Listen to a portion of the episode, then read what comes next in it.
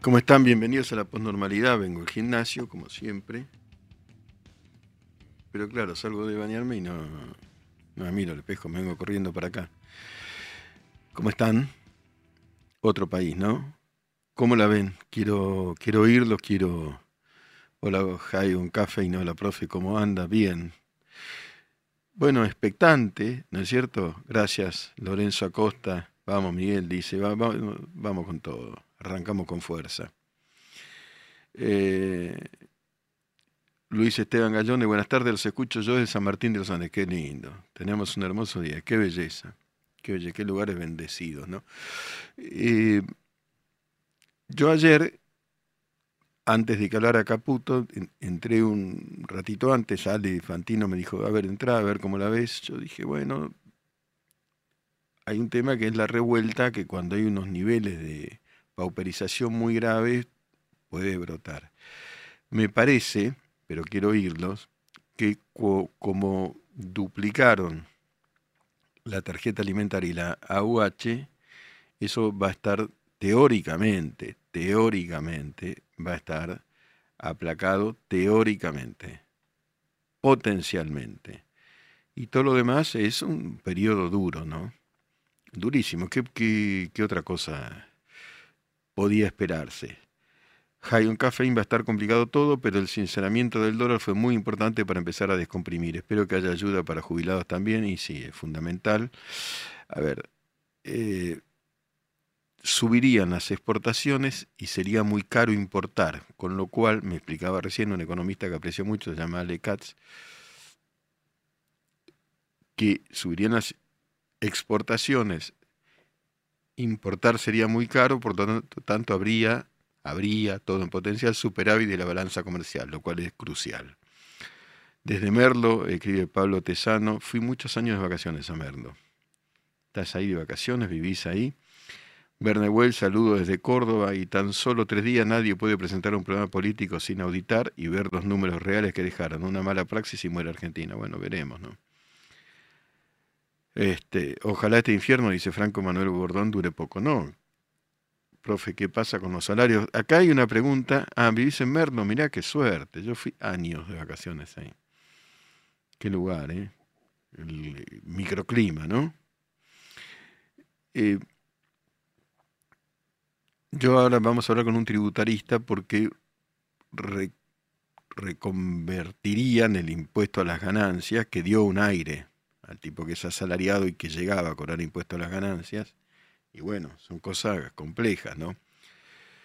Eh, no entiendo your status oficial. Profe le avisa, tema sponsor, tronco, malena, osi, mensaje privado. Bueno, no, no, no, termino de, de desentrañar qué es lo que está diciendo. Evidentemente, lo, mi posición, pero quiero oírles, eh, oírlos a ustedes, es que esto, este desierto, empezó antes, el otro, no hace tres días. La inflación es el, gran ajuste. Y la inflación fue, la, la distribución de dinero sin respaldo. Y ahora arreglarlo es, efectivamente, es doloroso siempre digo hay que distinguir ajuste de ajusticidio. Es un delicadísimo eh, equilibrio, ¿no? Yo repancino, las paritarias serán libres. Y va a ser peleado todo eso, ¿no?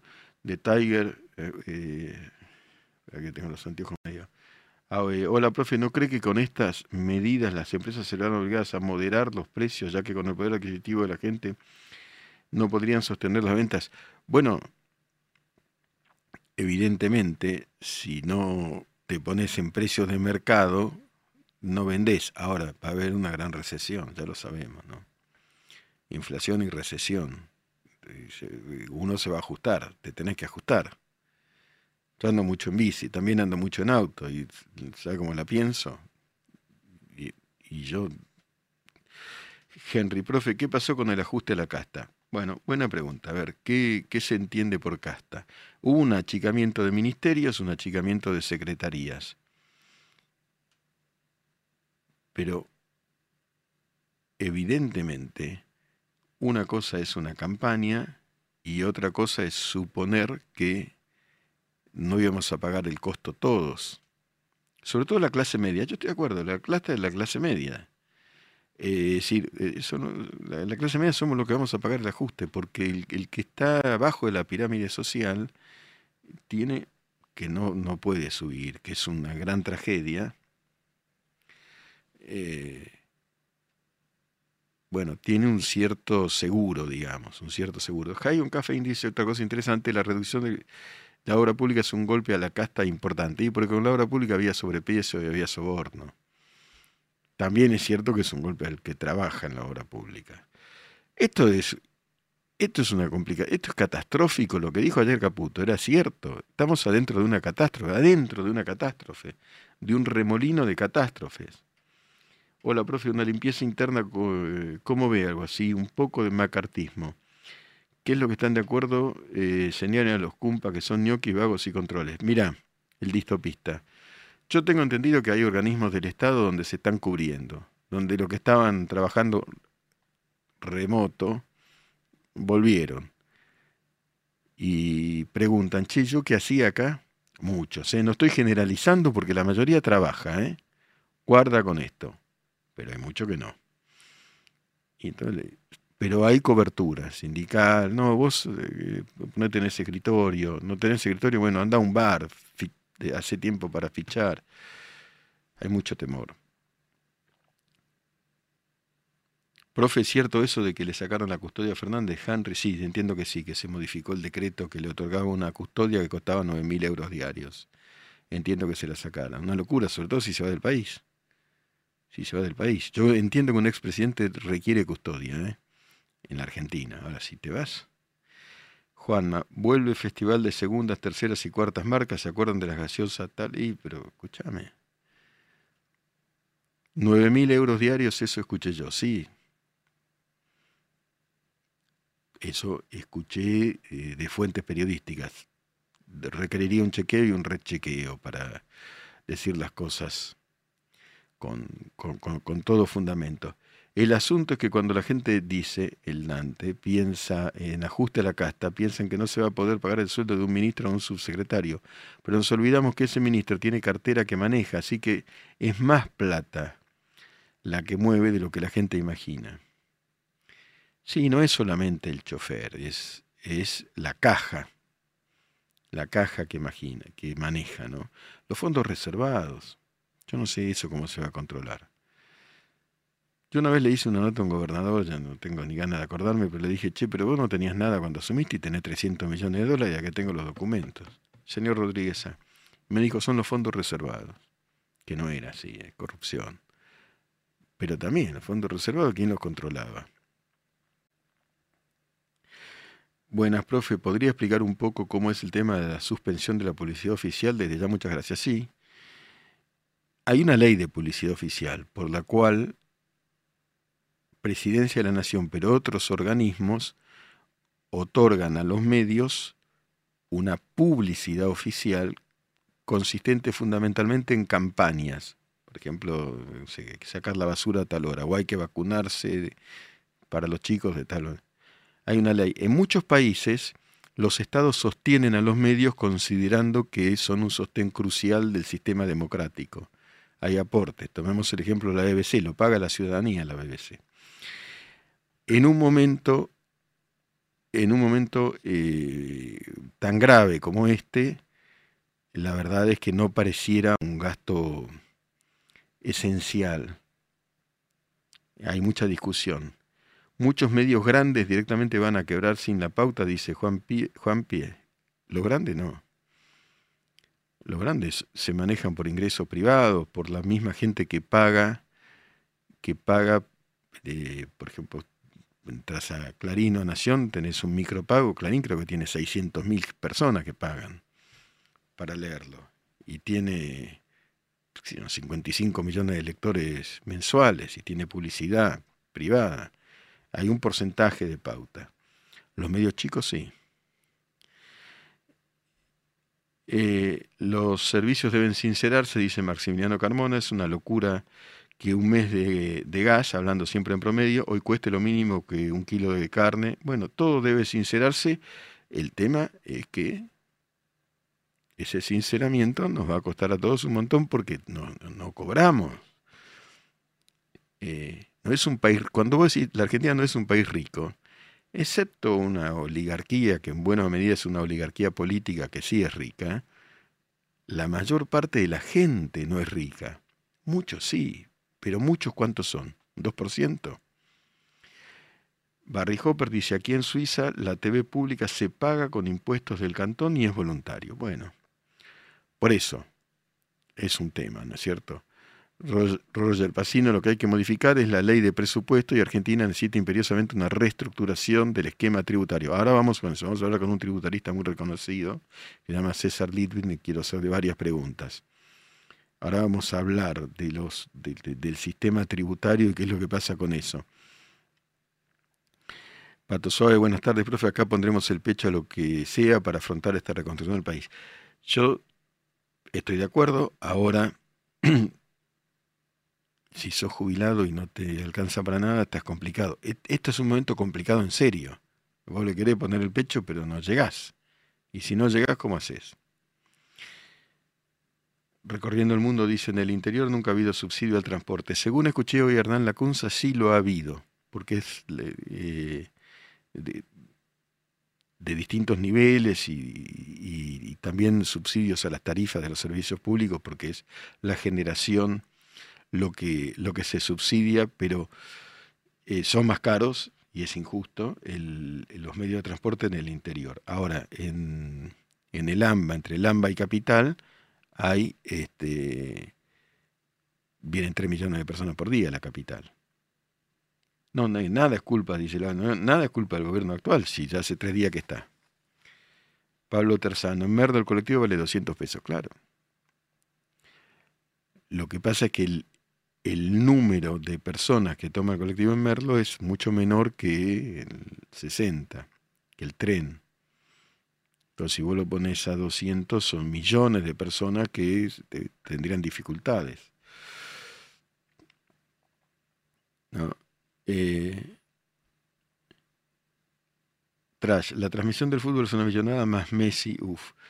Pero Messi, yo no, no, no, no, conozco ese, ese tema pero Messi genera dinero privadamente, ¿no? Ahora debe haber cada historia. Facundo Cranaviter, vivo solo y pago 12.000 de luz en Entre Ríos. Mirá vos. Injustamente en Buenos Aires se paga mucho menos. Sí, no, seguro, sí. Lorenzo Acosta, utilicemos la pandemia como referencia de crisis reciente. Nos encerraron sin previo aviso y no podíamos producir. Hoy nos hacen un ajuste avisado en campaña y con la posibilidad de producir y adaptar. Yo creo que la pandemia tuvo mucho que ver con un grito de libertad que por ahora es un grito. Bueno, entiendo que estamos eh, conectados con un tributarista muy reconocido que es César Ditwin. Si es así, César, muchas gracias por conectarte con nosotros. Hola Miguel, un gusto saludarte. Bueno, igualmente. Bueno, ¿qué podés decir de la circunstancia tributaria en la Argentina? De, con estas mutaciones que hay, digamos. ¿Qué es lo que hay que cambiar? ¿Se puede cambiar? Empiezo por una puntual, el impuesto a las ganancias. ¿Eso vuelve a, ser como antes? ¿Se puede hacer?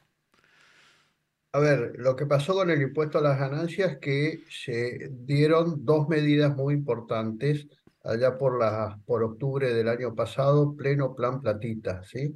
En primer lugar, se subió el piso de ganancias eh, eso significa que un montón de trabajadores dejaron de pagar el impuesto a las ganancias porque tenían un piso de 800 mil pesos, pasaron a un piso de eh, casi 2 millones de pesos. ¿sí? Eh, eso, eso hizo de que gran cantidad, una parte sustancial de los trabajadores tuvieron un alivio fiscal muy importante porque, bueno, dentro del plan platita que representó casi un 1,5% entre IVA, ganancias y otras medidas de distribución que hicieron para ganar las elecciones, este, eh, dejaron contentos a, trabajadores que venían pagando ganancias y dejaron de pagar o pagaron mucho menos. Y después la otra medida la aprobó el Congreso, es la ley 27725, que, este, siendo todavía más generoso, establece un mínimo no imponible que para enero va a ser más o menos dos millones y medio. Digo estimado porque eh, en enero se establece el mínimo no imponible en base al salario mínimo vital y móvil. Correcto. Y va a estar más o menos en dos millones y medio. Con eso... Dos millones y medio brutos sobre el bruto. Eh, bruto, sí, pero una gran parte de los trabajadores seguirán en la misma sin pagar ganancias eh, y eso representa una pérdida de recaudación del 0,84%, y para las provincias le representa casi medio punto del PBI lo que dejan de recibir, y ahora las provincias están de alguna manera este, diciendo dónde está esa plata, ¿no? Este, que van a dejar de recibir y quieren que la nación les compense cuando gran parte de los gobernadores peronistas levantaron la mano en función de este, que el salario no es ganancia y en función de eso este, ahora están este, llorando por la pérdida de recaudación que va a ser efectiva, por supuesto, porque mucha gente deja de pagar ganancias, pero, pero quiero decir que esta ley que beneficia a uno eh, perjudica a otro. ¿Por qué? Porque los grandes olvidados son los autónomos.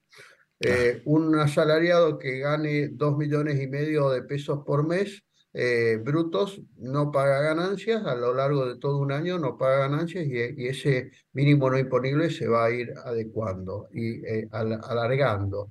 En cambio, un autónomo que gana ese, ese dinero, ese dinero por, por mes, va a pagar a lo largo del año más de 7 millones de pesos. Lo cual es un, disparate total que los autónomos que también son trabajadores y trabajadores en algunas circunstancias en desventaja, no cobran vacaciones, no cobran aguinaldo, no cobran indemnizaciones, este, ante dos contribuyentes, trabajadores con igual capacidad contributiva, uno no paga nada y el otro paga una barbaridad de dinero. Entonces, me parece que esa ley este, trató de, impulsarse por una presión de los sindicalistas y también con una intención este, de lograr ganar las elecciones que no, no lo han podido hacer. Eh, ahora, yo creo que, yo creo que, discúlpame Miguel, creo que no se va a dar vuelta totalmente porque el proyecto que, de lo que fue anunciado ayer, en realidad no los proyectos, sino el anuncio de ayer, establece que este, por ganancias van a tener un 0,4% de mayor recaudación del PBI y esto iba a representar un 0,8 de pérdida de recaudación, creo que van a estar en una situación de mitad de camino. Pero ¿y cómo se reconvierte? Pues una ley pasó por el Congreso. Va a tener que pasar por el Congreso una nueva ley y ser aprobada en el Congreso. Pero no en lo inmediato. Porque vos decís... Depende, depende si esto está dentro de la ley ómnibus, que es posible que ah, esté, ¿no? Ok. si un Digo, porque en enero se empiezan a cobrar los sueldos y aquellos que ganan menos de esa cifra dejarán de pagar impuestos a las ganancias y esa cifra en un 54% no le llega a las provincias.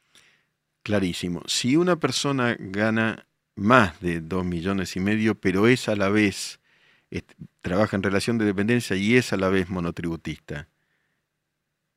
Digamos, en su trabajo como relación de dependencia sigue liberado de pagar las ganancias hasta ahora. Si gana más de 2 millones y medio va a pagar sobre la diferencia en una alícuota que está entre el 27 y el 35%. Correcto. ¿Y qué pasa eh, con, con bienes personales? ¿O qué podría pasar? Bueno, lo, lo, que pasa con bienes personales es que todos los que tienen eh, bienes o carteras o portafolios dolarizados, eh, de un día para otro vieron que el impuesto que van a tener que pagar eh, a mediados del año que viene se le duplicó, más que duplicar, teniendo en cuenta que las carteras en dólares, las tenencias en dólares se evalúa por el tipo de cambio oficial tipo de cambio oficial que estaba a menos de 400 pesos. Bueno, eh, al 31 de diciembre, que es la fotografía que se toma de los bienes eh, de un contribuyente, ese portafolio se va a valorar, a valorizar a 820 pesos, creo que está el dólar oficial hoy, lo que estará a fin de año, que puede ser un poco más todavía. Eh, y ahí el problema con bienes personales es que la alícuota eh, para bienes en el exterior es exorbitante para lo que es un impuesto patrimonial y en muchos casos esa alícuota genera confiscatoria del impuesto. A ver, a ver eh, César, explicarle a la gente que, por ahí, que es una alícuota. y, por qué ocurren estas distorsiones. La alícuota es el porcentaje que se aplica sobre los, la tenencia de bienes que están alcanzados por el impuesto. Correcto. Entonces, si alguien tiene un millón de dólares, ¿sí? por decir una cifra redonda, eh, sobre el millón de dólares se aplica el 2,25% valuado al tipo de cambio oficial.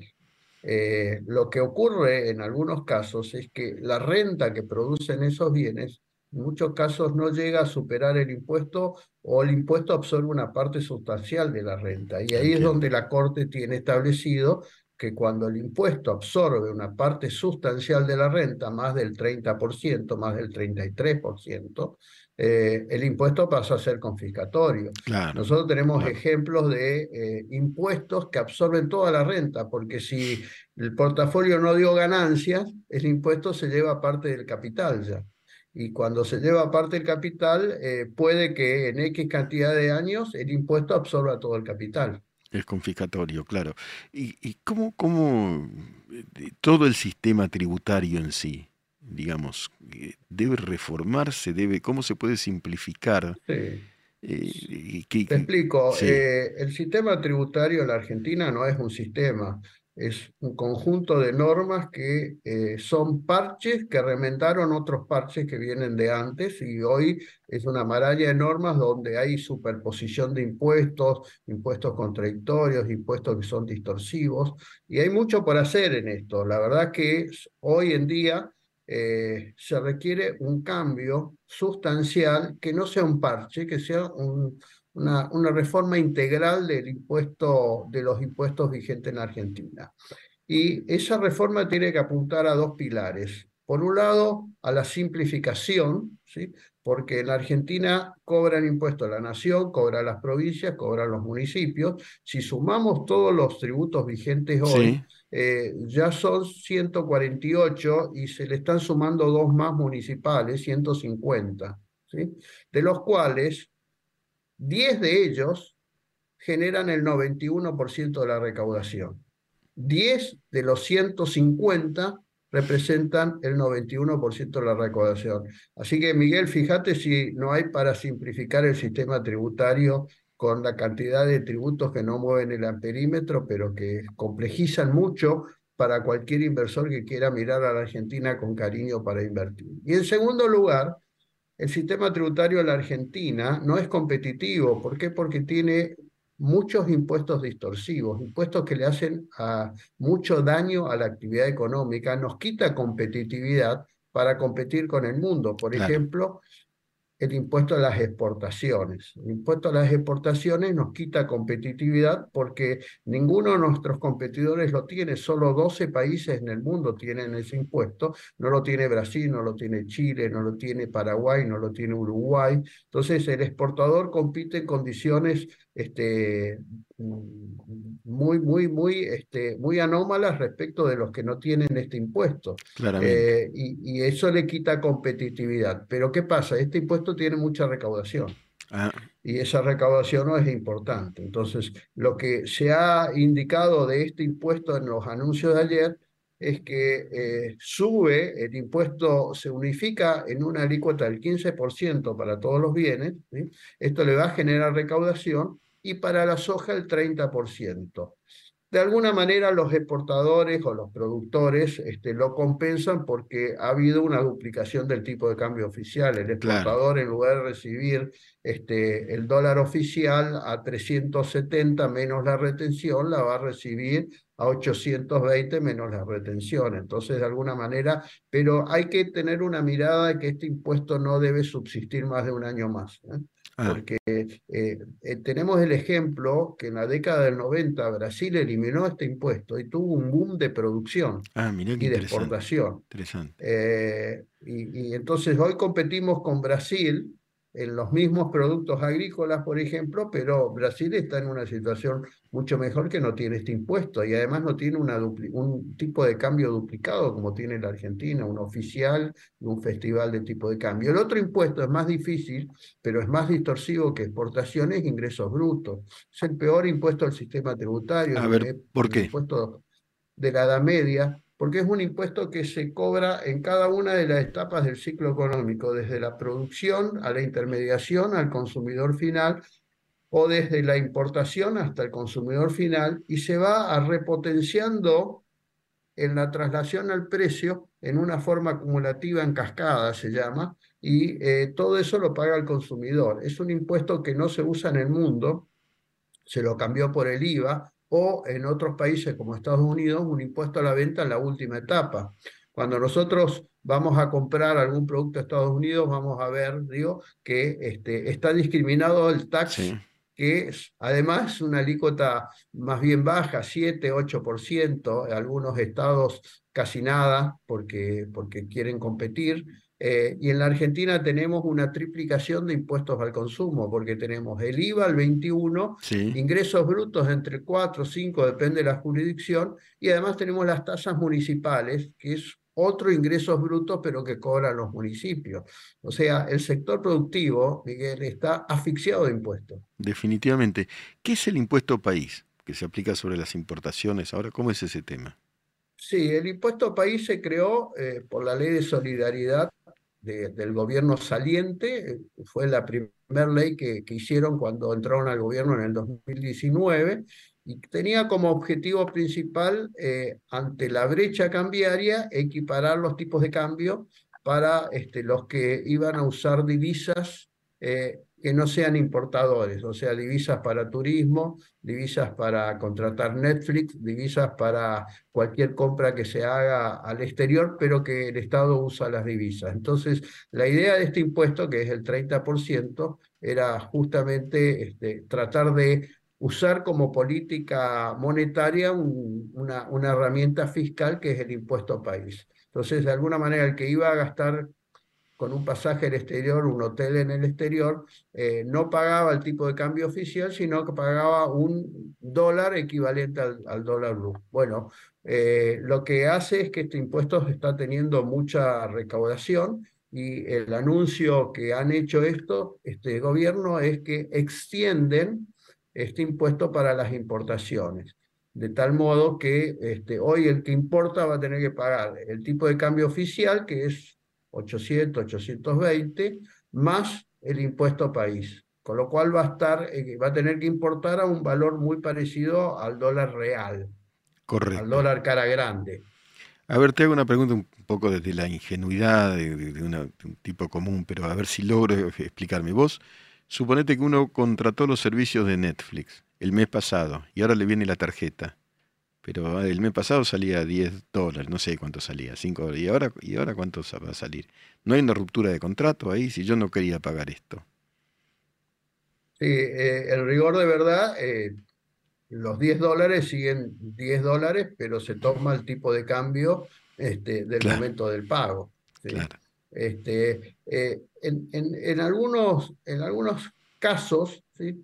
Eh, el, como no hay una norma al respecto, el Banco Central interpretó cuando hubo aumentos de percepciones de, de ganancias y bienes personales, también con el dólar Qatar o el dólar turista, eh, que se tomaba en cuenta el momento de la transacción y no el momento del pago. Eso sería lo más justo, porque cuando uno hizo la transacción, de, de, alguna manera ahí este, está indicando de que no estaba vigente ese aumento de percepción o de impuesto. Entonces, me parece que el criterio que se debería tomar es considerar el tipo de cambio al momento de la transacción, no al momento del pago.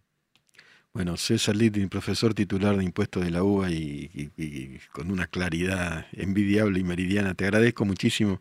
Vamos a seguir hablando, hay tanto para conversar y aprender sobre el tema impositivo. Muchas gracias. Bueno, un placer estar contigo. Abrazo grande. Postnormalidad. Un espacio abierto para pensar en libertad.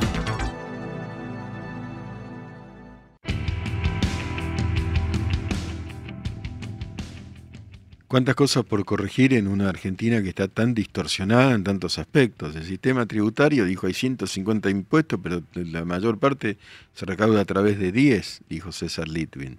Y muchas cosas más. Ingreso bruto replica y multiplica los ingresos y finalmente los ciudadanos estamos pagando, siempre terminamos pagando, de más. Santiago, para que suban los sueldos se tiene que reactivar la economía y eso va a llevar tiempo. Además, parte del ajuste lo paga la casta, como lo de obras públicas o las transferencias discrecionales. Las transferencias discrecionales son dinero que está fuera de control, discrecional. Bueno, eso fue eh, atenuado. De todas maneras, estamos en Argentina, acá puede pasar cualquier cosa, ¿no? Eh, bueno, ya no vamos a pagar la seguridad de Alberto, que 9.000 euros, pero todo suma o todo resta, ¿no? Pero además moralmente, ¿no es cierto? Pablo Paladini, coincido, dice que genio César por César Litvin. Eh, el ganador, pero el empresariado recauda el doble o triple con los aumentos, pero no aumenta sueldos. No sé, el. A ver, yo lo que digo es no beatifiquemos como algunos el sector privado, porque el sector privado, el sector privado no la, no la llevó nada bien en este tiempo, salvo los contratistas del Estado, o los socios del Estado, o los socios non santos del Estado, los que por izquierda hacían negocio con el Estado. Por izquierda que lean los cuadernos de Centeno, sobornos, etcétera, etcétera. Pero digamos, yo no, echaría como hacía el kirchnerismo la culpa al supermercado de la esquina que, ¿no? Y, como, como compra, como recompra con una inflación como la que hay. Ahora, ¿cuál es el grado? Ah, bueno, hablo de multinacionales, dice el gladiador. Sí. Bueno, pero las multinacionales tienen, tienen, yo hablo con ustedes, tienen un, eh, un objetivo de lucro. Y el lucro da trabajo. Ojalá vinieran multinacionales cumpliendo las leyes, etcétera, etcétera, y invirtieran. Porque eh, el lucro es eh, correcto, digamos, ¿no? Es,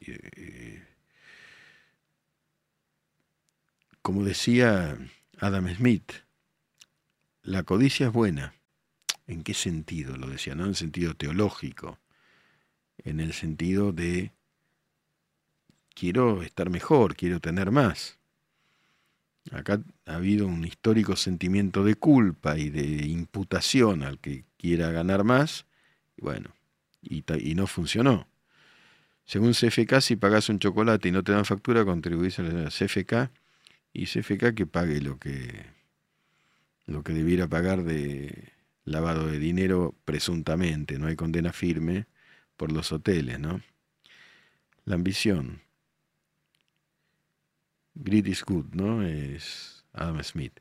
Yo trabajo para una multinacional, dice Natán, sueldo comercio administrativo, 8, 6 horas y te juro que no hay plata para pagar a proveedores porque los clientes pagan miseria. Por eso. Las cosas son difíciles para todo el mundo. La mano invisible de Adam Smith, recuerda bien Gastón Marto, si fuera por la bondad no habría supermercados. Hay supermercados y empresas por el interés propio. Es que está mal entendida, este es el cambio cultural en la Argentina, el concepto de, bondad. El concepto de bondad no es hacer, voy a poner una panadería. Eh, como soy muy bondadoso, lo regalo el pan. Y pues no le das trabajo a nadie. Para que vos le des trabajo y esa panadería se enriquezca y generes que familias puedan vivir en derredor de eso, tenés que tener un lucro y no un Estado que te aspire todo lucro posible para que lo gane quién, para que se lo lleve quién. El que trabaja, el que produce, el emprendedor. Yo siempre digo lo mismo. ¿Por qué este es coreano, pero el iPhone? ¿Por qué se inventó en, Estados Unidos? ¿Por qué, ¿Por qué no acá? ¿Y acá por qué? ¿Cómo emprendes acá algo? Les doy un ejemplo personal, se puede dar un ejemplo personal. Yo doy un seminario de filosofía. Le facturo a la última persona porque es lo que corresponde. En general pierdo. ¿Qué gana podés tener de emprender? Cuando hay una aspiradora, como yo facturo, nunca voy por izquierda, todo, todo, todo, Dicho sea de paso, filosofiaui.com, este domingo de tango y filosofía lo va a dar el profesor Oscar Conde. Imagínate un tipo que tenga este, una empresa ¿no? con empleados, etcétera, etcétera. Todo eso requiere una corrección que es realmente eh, complicada. Barry Hopper, el amigo Buffett dijo, sé temeroso cuando otros son codiciosos, sé codicioso cuando otros son temerosos. Qué interesante. ¿eh? Qué interesante. Sí, la codicia en un sentido, en un cierto sentido económico, no, no la codicia, no la codicia eh, como, como uno de los siete pecados capitales, que es uno de los siete pecados capitales, ¿no? Que los siete pecados capitales fueron codificados mil años después de la existencia del, cristianismo, creo que por el Papa Gregorio, la envidia, ¿no? la pereza, la lujuria, que no sé bien qué es, pero eh, no, hablo de la codicia en el sentido teológico del término, sino de la codicia en el sentido de Adam Smith. Acá recuerdan que Fantino se recibió eh, de licenciado en filosofía, que dio la última materia, por supuesto la aprobó y yo me alegro muchísimo por él porque la verdad es que es una persona que estudia eh, muy minuciosamente, además de, ser un maestro del aire, del aire, de esto, del aire, ¿no? Eh, la concupiscencia, dicen de Lutier, claro, es una lujuria. Eh, Sergio Lema, las empresas de transporte, rentabilidad asegurada por subsidio. Bueno, el subsidio. Miren, tomemos algunos ejemplos de la Argentina. Ah, dicho sea de paso, como esta si nos dan likes, le hacen un, gran favor a este emprendimiento que es Neura. Es muy importante si, no, si nos dan like. ¿no? Me lo recuerdan siempre, yo a veces me olvido de pedirlo, pero precisamente en este espacio, este emprendimiento, es un emprendimiento, pero en este otro que es YouTube, etcétera, es el consumidor el que promueve el consumo. No hay Estado, no hay nada, son sus likes y promueven el consumo. ¿no? Eh, entonces la verdad es que son ustedes, ¿no? y, el like eh, YouTube completamente libre, lo pones o no lo pones, pero YouTube lo, contabiliza, lo computa. Eh, ahora, hay otra, una pregunta que para mí es una pregunta central y no sé qué piensan ustedes. ¿Aguanta la sociedad argentina cuatro o cinco meses de corrección económica que implica una inflación que es heredada? ¿eh? Porque salió la de este mes, 12,8. La del anterior fue 12,7. curiosamente, eh, perdón, en octubre Massa logró mágicamente llevarla a 8. No entiendo, venía siempre en 12, el día del mes de las elecciones la puso en 8. Bueno. 12,8. Eh, va a ser mayor. Va a ser mucho mayor. ¿Aguantamos eso? ¿No? Es bravo, ¿eh? No sé si ustedes vivieron prácticamente una hiper. Es bravo. ¿no? ¿Cuánta resiliencia, cuánta resistencia tenemos? ¿Cuánto podemos ahorrar? Y el que no puede ahorrar nada. Pato Suave dice, yo creo que seis meses aguantan todos, sufriendo, obvio, pero los reales 18 meses, eh, hasta ver las mejorías, no lo van a aguantar y van a tirarse contra mi ley. Profe, dice Jayon Cafeína, no, no solo va, va, a ser ajuste, hay cosas que van a ir mejorando de a poco también. Dibujín de octubre, dice Casuri, ahí sí, un dibujito, en octubre dibujamos un poquito. Ahora el director, el jefe del INDEC, Marco Labaña, continúa, ¿no? Espero que, que no haya ningún dibujo. Miguel, eh, el ajuste al final lo carga la clase media y no la casta.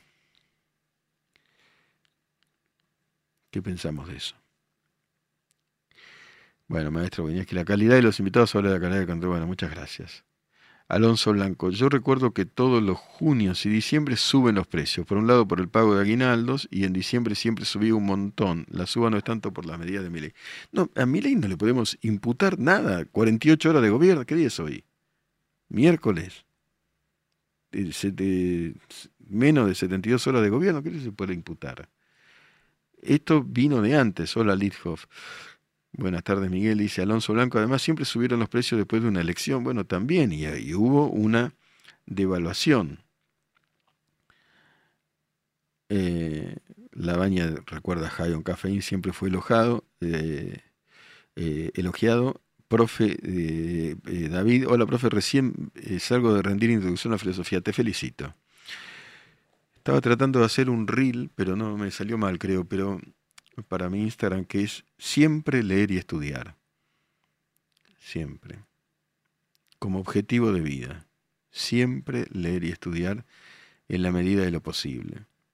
En la medida de lo posible. En los peores momentos. Sartre, Jean-Paul Sartre estaba en la Segunda Guerra, en una trinchera. Estaba, tengo algunos ejemplos, ¿no?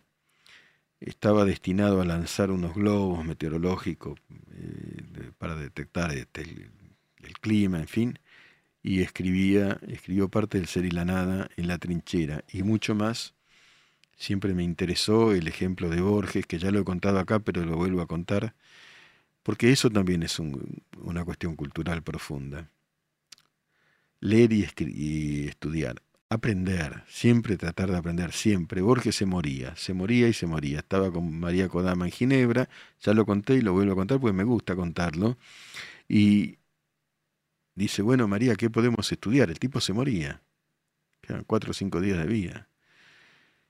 Y María Kodama le dice, bueno, que no sé, diga usted. Se trataban de usted. Bueno, anglosajón antiguo. Y no conoce, no encuentra María Kodama en Ginebra ningún profesor de anglosajón antiguo y encuentra un profesor de árabe, cruzando el lago Lehmann, se llama el lago de Ginebra de noche, a las 10 de la noche, y le dice, mire Borges, no, no, encontré un profesor de anglosajón, se moría Borges, ¿eh? anglosajón antiguo, pero hay uno de, de, árabe, profesor de árabe muy bueno. ¿Cómo no? Dice Borges, las mil una noche, sí, convóquelo. Ella llama al tipo, cruzar el lago de Eman en Ginebra a las 10 de la noche, como no hay nadie, no hay nada, el tipo se, se asombra, ella lo espera en el lobby del hotel, el tipo dice, ¿qué es esto? Subamos a la habitación, dice ella, el tipo no entendía nada, pero fue, algo lo hizo ir, abre y está Borges sentado con su bastón. Y este hombre se pone a llorar. Y dice, yo soy el traductor de Borges al árabe. Hasta el último día, aprender hasta el último día. Y no, eh, no pienses más, hacete a un lado. ni tampoco lo mismo un burro que un gran profesor. Eso viene de lejos en la Argentina. No es lo mismo un burro que un gran profesor. ¿Quién, ¿Dónde salió eso? ¿Por qué es así? Y es así. Se convirtió así. ¿Cómo un burro? Ahí está César Litvin, profesor titular de la UBA. No es lo mismo que un chanta que dice cualquier cosa. Todo lo que dijo está empíricamente comprobado. Bueno, ¿y por qué un burro es igual que un gran profesor? Hay un, no, no pienses más, hacete a un lado que allá en el horno se va a encontrar. ¿Cómo no pienses más? El que no llora no mama, y el que no afana es un gil, dice vale de. Y por supuesto, ¿cómo es esto? ¿Por qué el que no llora no mama? ¿Y el que, el que labura? ¿Y el que labura no, no cuenta? Eh, o, o el que labura es el que sufre todo eso fue generando una ebullición en el fondo de la Argentina. Luciano Gonzalo Salaverri dice, tampoco 20 años son nada, 20 años es mucho tiempo, también es cierto. Federico Bollé siempre me dio mucha bronca la crítica injustificada a Borges porque una estúpida militancia política, la mayoría se pierde al más grande escritor argentino. Yo estoy de acuerdo. Yo creo, Federico, que Borges es el más grande escritor argentino es el más grande filósofo argentino, mira lo que pienso yo. Es el que mejor ha pensado el tiempo y el espacio, ¿no? Yo que no entiendo cómo el tiempo pasa, yo que soy sangre y tiempo y agonía. Y no entiendo cómo el tiempo pasa, yo que soy sangre y tiempo y agonía. Fabián Alfaro Cambalache es una Biblia del costumbrismo argentino hecho tango, sí. Por supuesto que Borges merecía el Nobel de Literatura y muchos que lo ganaron no lo merecían. Eh, es, es uno de los milagros argentinos Borges y a la vez no es un milagro, es el producto de una generación se está reivindicando otra línea que me parece interesante, que estaba siendo muy vituperada, ¿no? Alberdi, Roca, Sarmiento, bueno, Borges. ¿No? Borges. Hay que leerlo, hay que estudiar. Y, nunca eh, conjurar el estudio con borrarlo, eh, dejar de aprender por una ideologización fanática. Ojo, ni de un lado ni del otro, eh, tampoco fanático del mileísmo. Fanáticos no. Pensar, pensar. Marcelo, hay que estar con un estado de asombro toda la vida. Nunca te aburrirás y siempre habrá algo que aprender, efectivamente. Y el asombro es la base de la filosofía.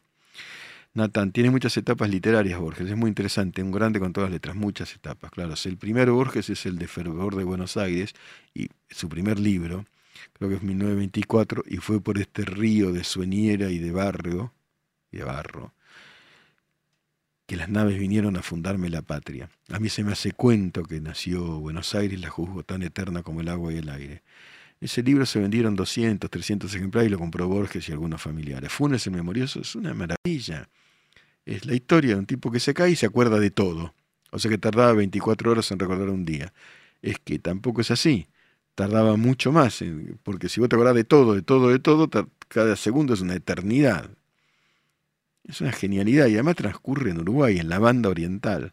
Funes el memorioso. Profe Emiliano, momento consulta. Ya leí El existencialismo es un humanismo. Me encantó, me movió el cerebro. Espérate que se me fue el... Eh, ¿Con qué me recomienda continuar en mi aventura de la filosofía? Mm. Lete El personalismo de Emmanuel Mounier, Mounier. El personalismo. Fíjate si lo encontrás por ahí. Si no lo encontrás, te, sugiero otro. El filosofía personalista. No es ni individualismo ni colectivismo. Es la, el valor de la persona. Gabriel Benatar, mientras pinto, escucho el programa y se me genera una cápsula poética gracias a la mezcla de pensamiento, dibujo y pintura. Saludos, profe, es mérito tuyo. Mérito tuyo estar, estar eh, diseñando esa cápsula que es una magia. Profe David, en el final de filosofía me pidieron relacionar niveles del amor en Platón según el banquete. Estoy escribiendo, muchachos, un libro que se llama Sobre el amor y la muerte sobre el amor y la muerte. Un día voy a contar algo, alguna de, alguna de las experiencias amorosas. Bueno, y de todo. Hay, pero bien, eh, pero bien. Eh, hay que tener cuidado al elegir los enemigos, dice Barry Hopper, porque uno termina pareciéndose a ellos, sí. Miguel, consulta tus cursos cuando comienzan. de veo, gracias, Lithoff. Ahora termina eh, este, este, tango y filosofía, que no lo doy yo, lo da el profesor Oscar Conde, que es un capo. Y en enero eh, dejo pasar unos días y voy a recomenzar con, viajes filosóficos. Ya, ya lo, voy a difundir. En una noche de Gabriel Rubinstein con Máximo Montenegro y Gabriel Slotnik, Rubinstein dijo que si ganaban iban a sacar subsidios y devaluar. Bueno, es que no, no hubiera cambiado mucho, dicen, dicen eh, si hubiera ganado masa, ¿no? la necesidad de evaluar, etcétera, pero no ganaron. Pero sí emitieron sin respaldo. Si de, Emilianus dice, si debo, entonces puedo, gracias por contribuir a mi desarrollo del pensamiento crítico. Bueno, eso es, es una contribución de, de Immanuel Kant, ¿no? que es una maravilla, que es una maravilla del pensamiento. Y ya que estamos en esta línea, vamos a leer nuestro poema del día. Pensar, pensar, pensar. Posnormalidad. Pensar escuchando. En Neura.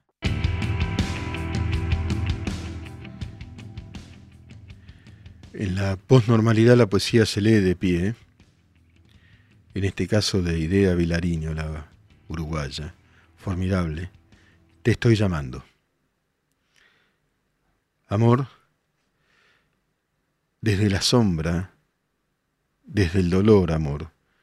Te estoy llamando, desde el pozo asfixiante del recuerdo, sin nada que me sirva ni te espere. Te estoy llamando, amor. Como el destino, como el sueño, a la paz, te estoy llamando. Con la voz, con el cuerpo, con la vida, con todo lo que tengo y que no tengo, con la desesperación, con sed, con llanto, como si fueras aire y yo me ahogara, como si fueras luz y me muriera, desde una noche ciega, desde olvido, desde horas cerradas, en lo solo, sin lágrimas ni amor. Te estoy llamando amor, como la muerte. Miércoles posnormal con Miguel Wiñaski.